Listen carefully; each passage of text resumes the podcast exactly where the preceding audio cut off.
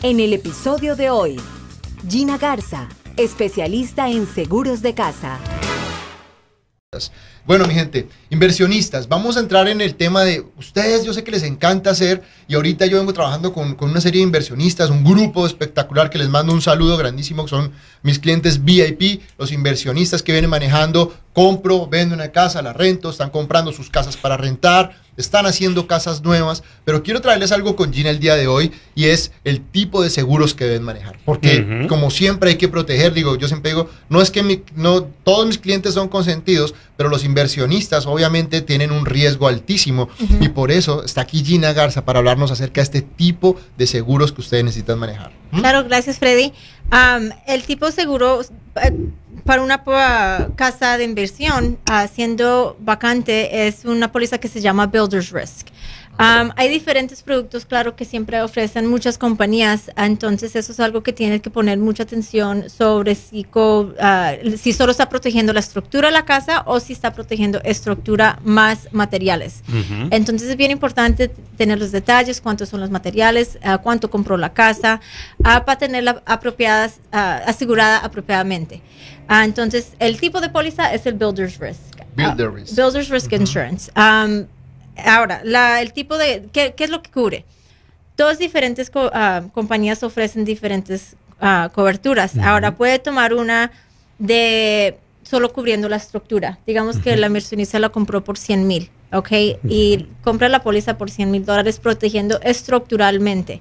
Ahora, por específica, si no, si no quiere cubrir los materiales de la casa, unas pólizas sin cubrir, sin cubrir los materiales solo cubren la casa, más cualquier cosa que está conectada permanentemente a la casa, siendo, digamos, uh, si la casa tiene copper o el HVAC system, el, aire acondicionado. Eso es algo que es permanente. Entraría entre esa póliza. Dentro, sí, dentro lo, una, una póliza básica, sí, permanente. Ahora, lo especial es el special product que um, puedes agregar el, el personal property, que serían los materiales de la casa, um, hasta el límite que desean. Uh, algunas pólizas digamos que la asegura por 100 mil dólares, algunas pólizas lo cubren por ese mismo momento. ahora, con las diferentes compañías es lo que necesitas ah, ah, discutir con tu agente a ver qué tipo de cobertura es que necesitas, porque de pronto la casa está evaluada a 100 mil, no le están haciendo mucho porque es un remodel, tienen como, digamos, 15 mil dólares de personal property, esos detalles importantes que tienes que uh, hablar con tu agente de seguros para tenerla ah, apropiadamente asegurada. ahora, el término de la póliza. Algunas casas, you know, de pronto es un, es un remodel, un rehab, you know, que va a tomar tres, cuatro meses. A veces son construcciones nuevas que igualmente tienen que, you know, deberían tener el seguro, una casa de, de nueva construcción que debería ser de pronto, you know, Freddy, tú me puedes ayudar con eso. Una casa de nueva construcción se demora seis a ocho meses. Seis a ocho meses. Pueden tomar la póliza por seis a ocho meses. A veces la toman por 12 meses.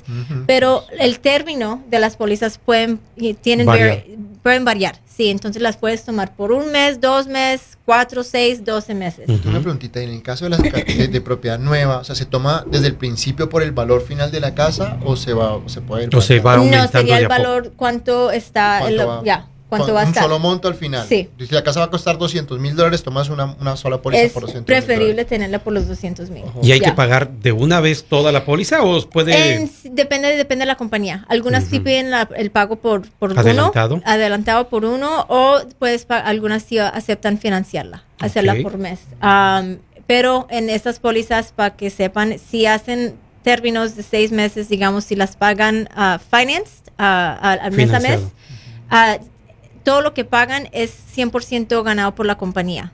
No por la agencia, la compañía. Entonces, eh, no ofrecen el pro rate, uh, como si alguien tiene, digamos, que tienes el seguro por 12 meses y la pagaste por 12 y cancelaste el 8, te devuelven los otros 3 meses. Eso no es el caso con los Builders Risk. Eso, muchas compañías uh, se ganan el 100% si la cancelas anteriormente. Entonces, eso es uh, un, un, punto importante porque a, veces la gente piensa que oh, la tomo por seis meses, la, terminan en tres y quieren el resto de vuelta, pero eso no es el caso con esos tipos de pólizas. Se tomaría todo el valor general. Oh, Sería todo el valor en general. O lo que está pagado hasta el día. Oh, excelente. En el caso de, de, de, de, los, las pólizas de inundación, porque a veces digo, así, que normalmente no compramos eh, que estén en área de inundación las casas de inversión. Si voy a tener una, una propiedad cuatro meses, ¿tú me recomiendas tomar una póliza de inversión? De inundación. inundación, si sí está en zona y la están financiando, el banco lo va a exigir. Ah, entonces normalmente son cash. Sí, en Digo, a nivel de protección de la inversión. Yo, I mean, si sí estás en zona, I mean, ¿qué va a pasar con, you know, estructuralmente si ya tienen, you know, tienen madera ya para arriba o tienen ya, uh, menos, no toda, pero algo de la casa ya construida, es mejor tenerla protegida. Uh, es una, se llama, vas a tener que tener un elevation certificate si, si está en zona Um, en ese caso tendría que ser un Elevation Certificate durante construcción y cuando se termina, coger otro uh, certificado para actualizar la póliza y tener un Final Construction Elevation Certificate. Mm. Entonces, sí, I mean, si sí estás en zona, es recomendado siempre tenerla, um, porque no quieres perder you know, la, la, plata que ya se ha metido. Por supuesto. Claro, y, y la póliza de responsabilidad general ¿Tenemos que tenerla? La General Liability. Ahora, las Builders Risk tienen las opciones de incluir el liability dentro, dentro de la misma póliza, pero digamos por decir, es, es si es una persona, um, tiene una o dos casas y tiene dos pólizas, es mejor meterle el liability. Si algo pasa dentro de esa propiedad, usted siendo dueño y algo pasa una tercera persona, uno nunca sabe, es, es mejor tenerla. Ahora, tener una sola para dos casas? No, sería una para cada, para cada, ya. Um, sí hay pólizas que puedes meter las dos casas con un general, con un liability coverage, um, entonces sí se puede ofrecer. Entonces me, me expliqué mal, perdón. Ah, pero um, en sí, si un inversionista tiene bastantes casas y le está metiendo el seguro de builder's risk a bastantes, pues es mejor tener algo que se llama general liability, digamos que se llama, I don't know, una, un LLC y poner el general, general liability debajo de ese LLC protegiendo todas las propiedades que tiene. Eso le saldría más económico. Que está casa. Exactamente. casa por casa. ok. Gina. Entonces, perdón, quiero dejar este punto bien claro. Entonces, si tengo mi LLC, puedo tomar una póliza de general liability. general liability solo a nombre de mi compañía por todas las por todas las, las que tenga. Sí. Y eso la proteja solo por el liability. Y después tomas las, las pólizas. Excelente. Y por eso también lo que yo les digo a los inversionistas que trabajan conmigo, siempre tengan su, su compañía, su LLC. O sea, es importante tener su corporación hecha, porque eso es un negocio, mi gente, es un negocio como cualquier otro. Claro. Y le va a ayudar a, poder proteger, como, como en esto, lo que hemos hablado en otros, en otras, en otros programas, como tener cada propiedad con sus series, con su seguro, con todo. Claro. Pero mira que en ese sentido, ¿cuánto se puede ahorrar? Además, ¿cuánto cuesta hacer la, la, compañía? Hablamos que ya como de 400 dólares, con eso lo puedes hacer. Sí. Y, no, te, no estás pagando un seguro para cada casa. Claro, y una, digamos que eso, es un flip de unos de tres meses, cuatro meses. Las pólizas pueden, por lo harto, digamos, de unos 600 dólares, 500 dólares. Esa era la pregunta mía que te iba a hacer. Son, you know, son bien económicas y es mejor tener la propiedad protegida. Dios no quiera, you know, quitar eh, algo de electricidad que se enciende la casa, you know, durante la construcción, en la noche, que no esté nadie uno nunca sabe lo que puede pasar. Perfecto. y yo tengo una pregunta entonces. Si yo voy a hacer un flipping, ¿no es cierto? Compro una casa que cuesta 80 mil dólares y la voy a vender en 150. ¿Por cuánto debo tomar mi seguro? ¿Por los 150? yo diría, yo, me, yo, lo yo, lo calcularía con los pies cuadrados. digamos, pies cuadrados más 100 dólares por square foot. 100 dólares por square foot. Ya. Yo, eso es una buena calculación. Exacto, más o menos me está dando de 1200 unos 120 mil. Ya. Oh, Entonces, es una fórmula, mi gente. 100 dólares por pie cuadrado. Ok, perfecto, 120 mil. Por lo alto, ya. Porque en unos flips, alguna, a veces no quieren asegurarla por mucho. Y entendido, porque de pronto ya tienen pendientes buyers o no la necesitan por, you know, la quieren, ¿cómo la compraron? You know, a 80 mil o 100, al valor que la compraron. ¿Varían los precios? O podemos decir más o menos una de, de 120 mil puede costar tanto para seis meses. Sí, una, ya cuando te metes a los 100 y más altos, va, a costar por ahí, digamos, 800 a 1200 dólares, digamos. Ya. Y eso es por lo alto.